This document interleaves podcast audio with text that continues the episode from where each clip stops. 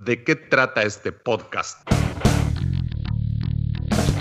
Te provee de herramientas para mejorar, ajustar actitudes, recalibrar, madurar responsablemente para que tu futuro y aquel de los que te rodean sea estupendamente, sosteniblemente, saludablemente espectacular.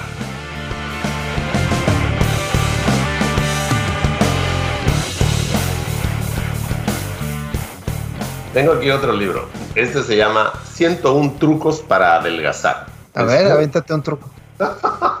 Abra cada Es de la primera edición, agosto del 79, y la tercera impresión en enero del 81. De 40 años. Entonces, a ver, lo vamos a abrir en cualquier momento.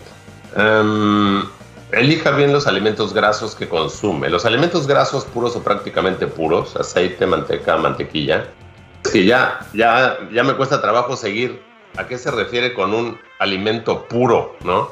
Dice, tienen todos el mismo valor calórico. Así pues, las grasas buenas y las malas, fíjate, desde esa época ya se manejaba este rollo de las grasas buenas y las grasas malas, ¿no? ¿De qué año libro? Este es del 81. Y fíjate, dice, las grasas buenas y las grasas malas no son aquellas que hacen engordar más o menos, sino aquellas que se digieren mejor o peor. Todas hacen más lenta la digestión, pero algunas cansan el hígado y la vesícula biliar.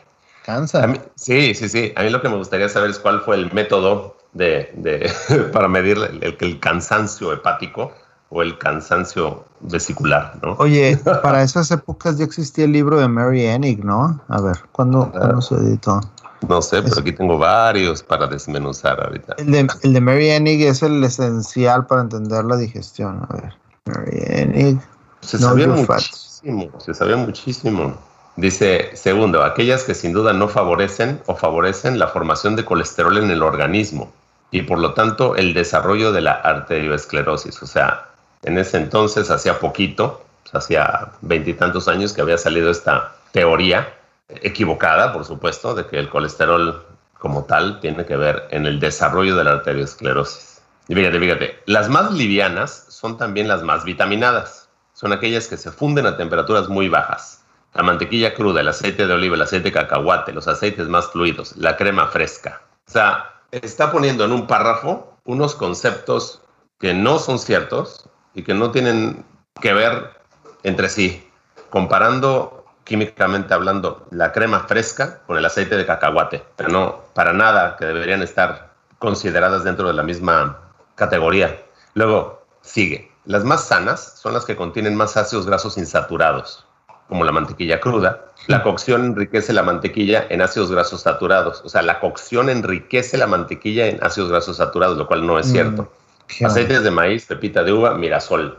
O sea, me encanta cómo le hubiera gustado a esta persona hacer la, la carrera de química de alimentos. Hubiera sido muy feliz para entender mejor. Ah, pero espérame, porque aquí abajo te pone un cuadrito donde te explica químicamente los ácidos grasos saturados Ah, mira, esta parte está interesante, está bien. Ácidos grasos no saturados, le faltan los átomos de hidrógeno. Y fíjate, o sea, al parecer pone en cuadritos lo que sí es, pero lo que ella escribe no está bien interpretado. Está el estudio de lo de los esquimales y las grasas.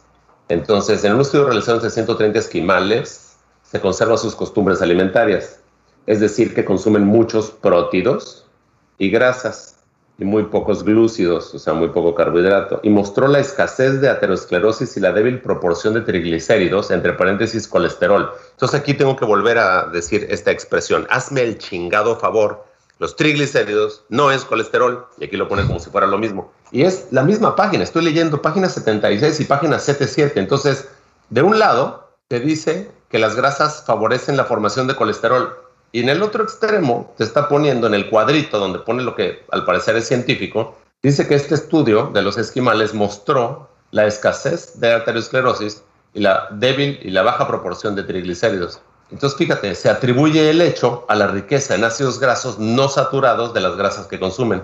Esta gente lo que consume es grasa de foca, grasa de ballena, y entonces está malinterpretando cuestiones científicas que son por sí mismas teorías. o sea, ¿cómo alguien que no sabe del tema va a entender algo con esto que acabo de leer? No se entiende absolutamente nada. Falta la información formal.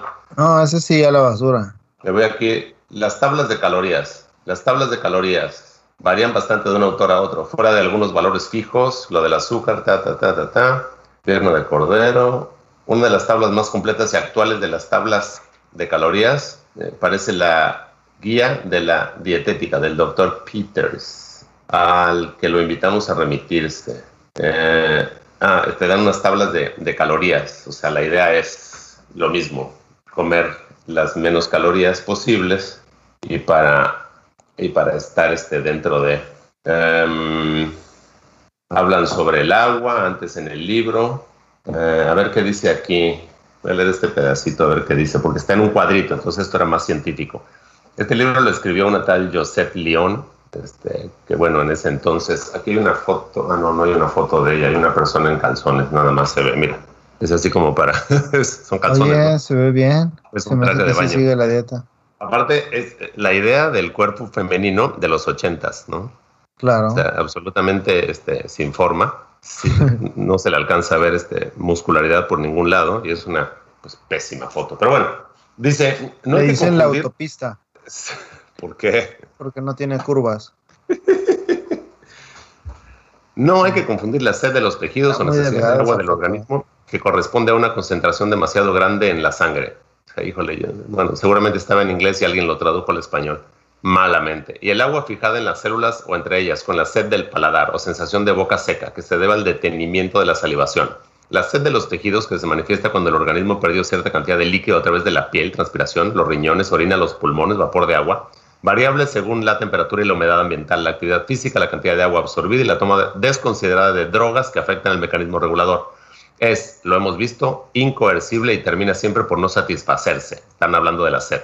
La sed del paladar no es un criterio seguro con respecto a la necesidad de agua del organismo. Se, acrecienta por una alimentación muy salada y condimentada, muy azucarada, agradables, disminuye cuando se come con poca sal o sin sal, o sea, disminuye cuando se come poca sal o sin sal.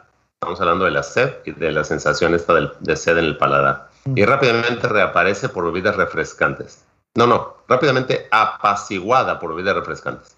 Basta para satisfacerla como chupar granitos de menta, el hueso de la última fruta que se ha comido o masticar una rodajita de limón con cáscara. Insisto, hazme el chingado favor, ¿no? Podría muy bien haber hablado de los electrolitos, pero pues no, ni idea. Al contrario, te dice que es peor la sed del paladar cuando comes una alimentación este con sal y o condimentada o pesada. Entonces aquí habría que incluir la, la definición de alimentación pesada, ¿no? Así como cuando te dicen dieta líquida. Fíjate que esta semana, una anécdota. Esta semana pasada, eh, unos amigos me regalaron una sandía. Y eh, es un regalo, pues no sé, digo, a mí me parece extraño, ¿verdad? Porque nunca habían llegado. de, Oye, te regaló una sandía. Pues resulta que es que ellos iban a ir de viaje, esta pareja de viaje y entonces me dice, ¿sabes qué? Compramos una sandía y no queremos que se eche a perder, queremos que se use y pues ya nos vamos en un rato más y me acabo de descubrir que abajo de mi refrigerador había dejado, se me olvidó este, sacar la sandía que nos íbamos a comer. Tal, bueno, vengo yo y pues una sandía es mucho para mí. Le digo a, la señora Lupita, pártela a la mitad, la, usted se lleva la mitad, la otra me la acomoda ahí en un plato y, y yo la refrigero y yo me la voy comiendo durante la semana. Este, y, y es bien curioso porque no puedo comer más de una rebanada de sandía. Se me hace, es, es como muy, Dulce. bueno, parte dulce. Esta no está tan dulce. De hecho, yo le pongo sal a mi rebanada de sandía para como balancearla. Y incluso le pongo un poquito de tajín. Pero me acordé de otra anécdota. Una vez que fuimos a una ceremonia, eh, un- una ceremonia. Pero en- espérame, ¿cuál fue la conclusión de la sandía? es que hacia allá voy. Este, en, en esta ceremonia fue durante el, todo el día, desde las 9 de la mañana hasta las 9 de la noche, y no podíamos tomar agua, era parte de la ceremonia, no podíamos tomar agua hasta que, no, se llama la ceremonia de los cuatro altares, hasta que cerráramos el altar del agua y abriéramos el altar de la tierra, donde agradecemos los frutos que nos da la tierra, ¿verdad? Entonces, cuando se abre el altar de la tierra, pues vienen ya las personas con algo de alimentos Y me acuerdo que pues, lo que pasaron en la, en, la, en la bandeja eran puras frutas.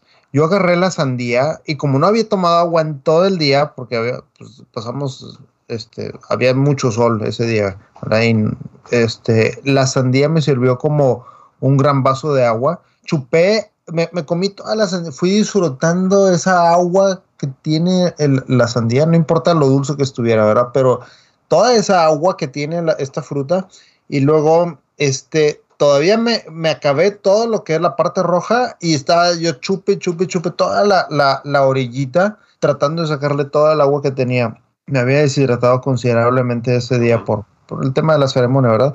Pero nunca había apreciado una sandía tanto como ese día y todo por su contenido de agua. Y entonces ahora que me la regalaron, yo decía, ¿por qué está tan pesada la sandía? Porque usualmente yo no, yo no compro sandía. Este, es, es raro que compre frutas tan dulces yo.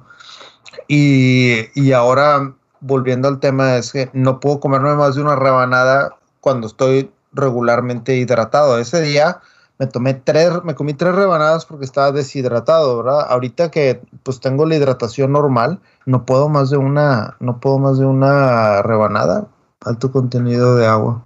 Es correcto. De hecho, pues si uno tiene sed y está en el campo, una fruta, tiene un excelente contenido de agua e inclusive algunos minerales importantes, pues que te evitan la deshidratación. Entonces esto es bueno.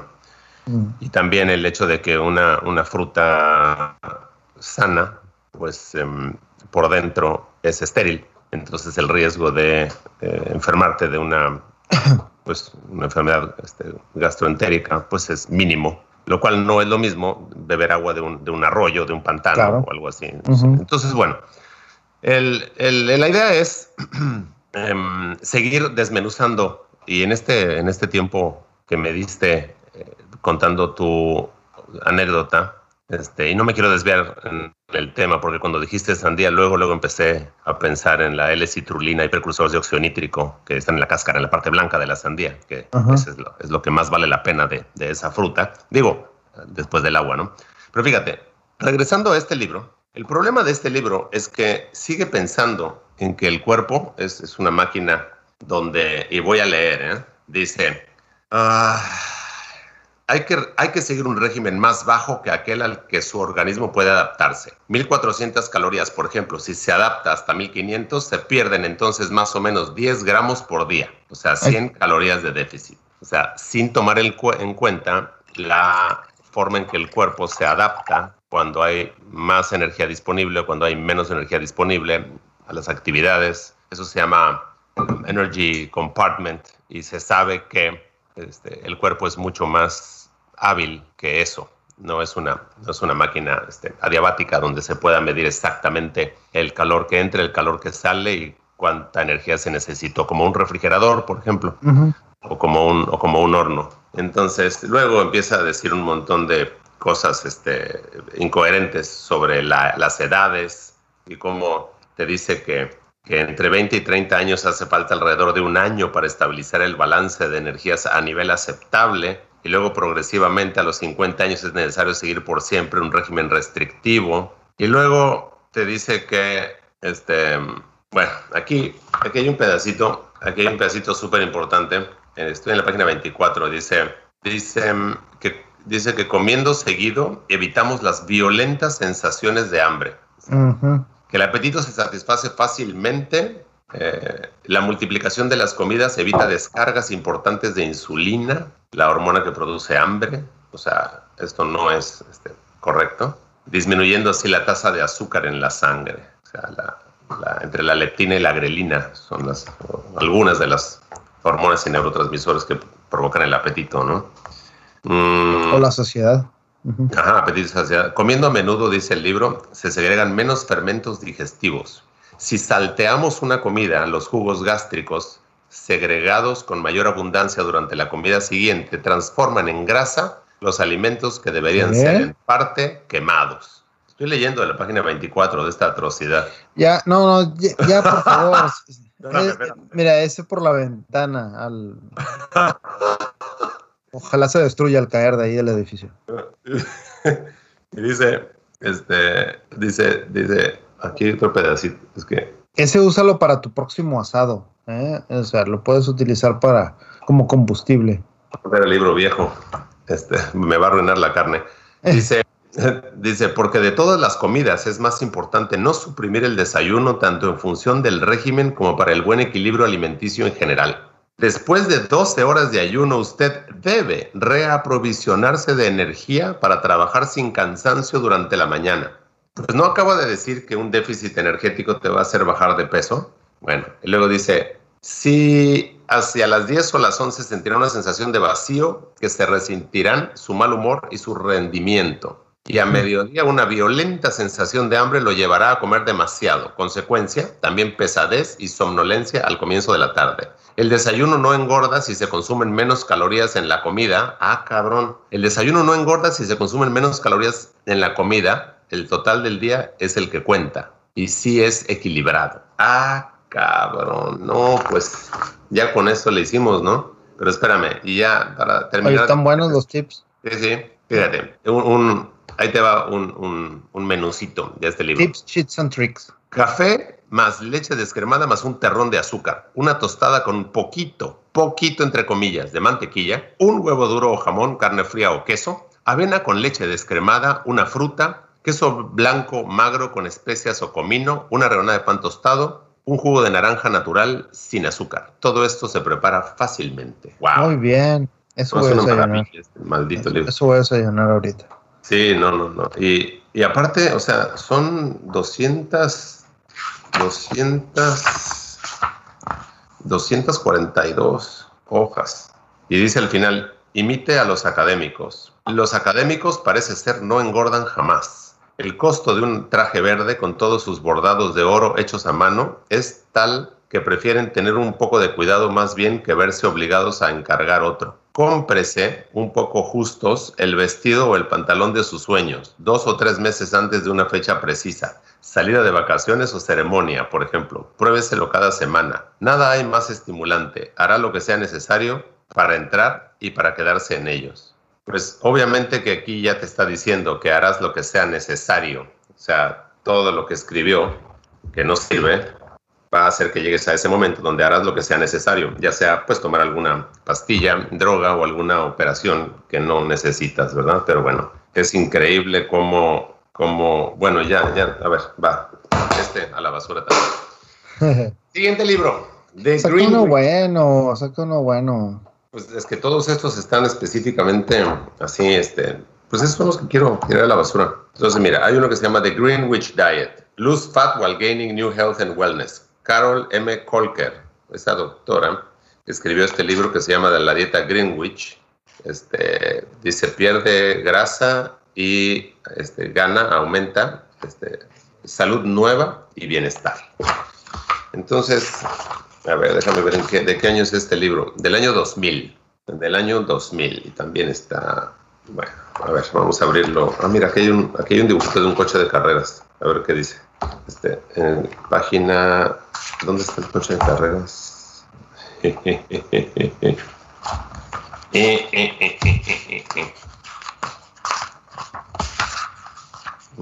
hay otro dibujito de una persona que está sacando. ¿Dónde está el cochecito este de carreras? Multivitamínicos. Eh, se me perdió el cochecito de carreras. No puede ser.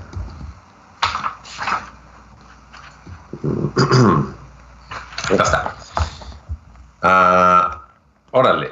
Ah, está hablando de suplementos de la dieta y está haciendo comercial a varias marcas. Aquí habla de un Thermogenic Fat Burner que tiene efedrina y cafeína.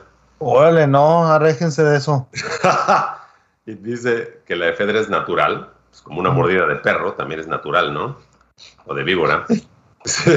es que, ¿qué, o sea, ¿qué, ¿qué, tiene que sea natural? desde ahí, ¿no? La idea de que, ah, bueno, si es natural es bueno. No, me cae que no.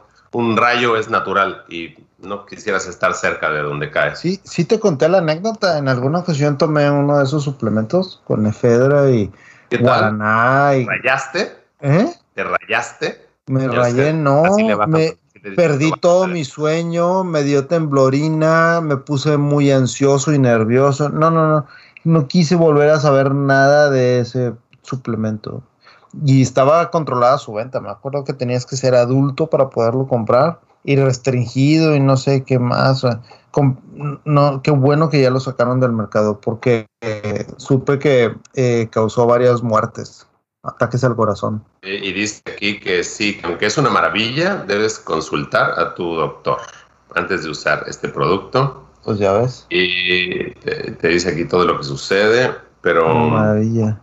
Que no, aparte, espérame, se llama la dieta Greenwich y está hablando de suplementos para quemar grasa. Entonces, pues si la dieta funciona, no necesitas tomarte ningún suplemento para, entre paréntesis, entre comillas, quemar grasa, ¿no? Ah, déjame abrir, por aquí, déjame ver acá. Estoy en la página 70 del libro, 69, dice, ¿por qué usar suplementos? lo que podemos hacer, eh,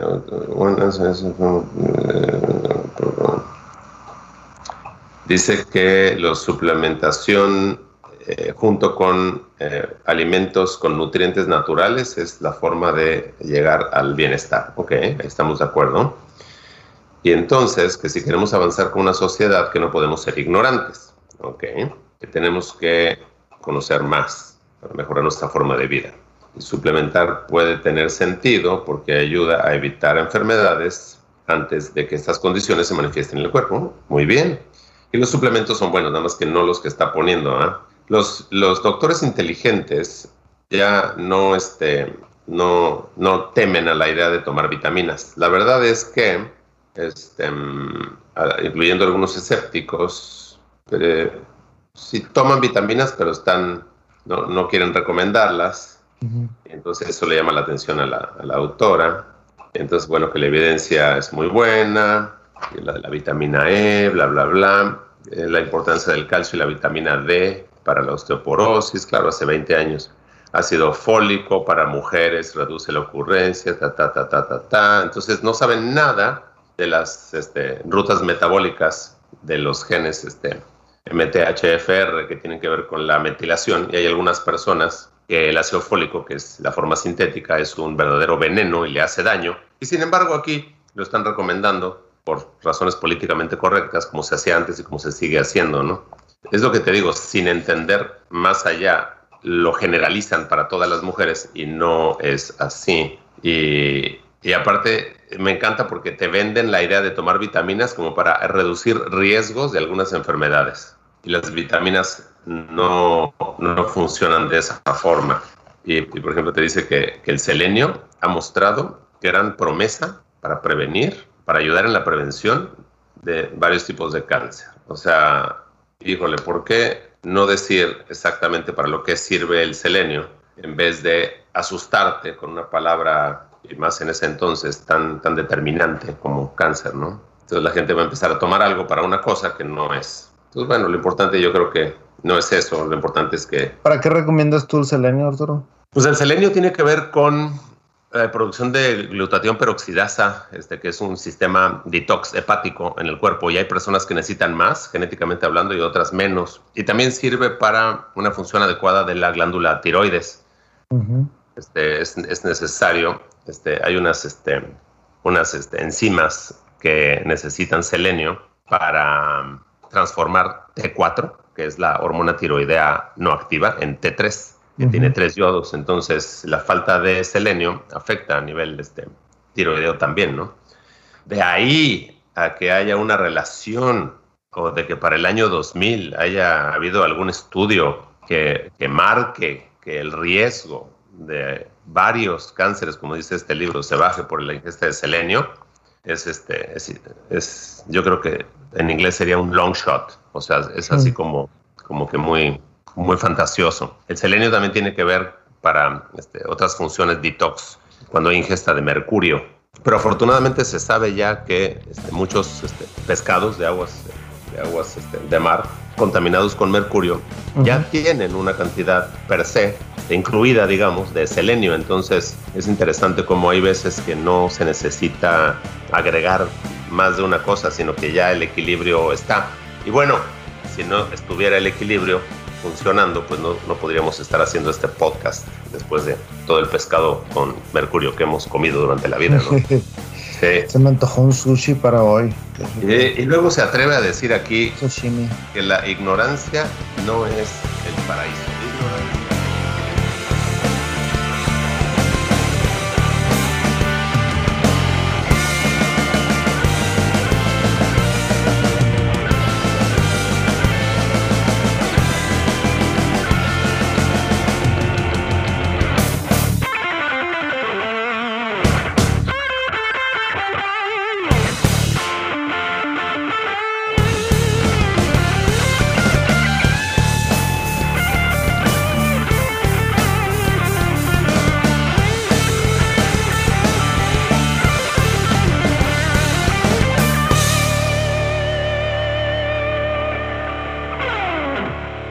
Podcast se hace exclusivamente para propósitos de información general. Las declaraciones y opiniones expresadas en este podcast no constituyen consejos médicos. Este podcast, incluyendo Arturo Singer, Néstor Leal y los productores, se deslindan de cualquier responsabilidad por cualquier efecto adverso relacionado al uso de la información aquí contenida. Las opiniones de los invitados son propias y este podcast no promueve ni acepta responsabilidad alguna por las declaraciones de los invitados. Este podcast no hace representaciones ni da garantías de las cualificaciones o credibilidad de los invitados. Este podcast puede incluir promoción o publicidad pagadas para productos o servicios. Los individuos en este podcast pueden tener un interés económico directo o indirecto en los productos y servicios referenciados en el podcast. Si cree que tiene un problema médico, un médico autorizado.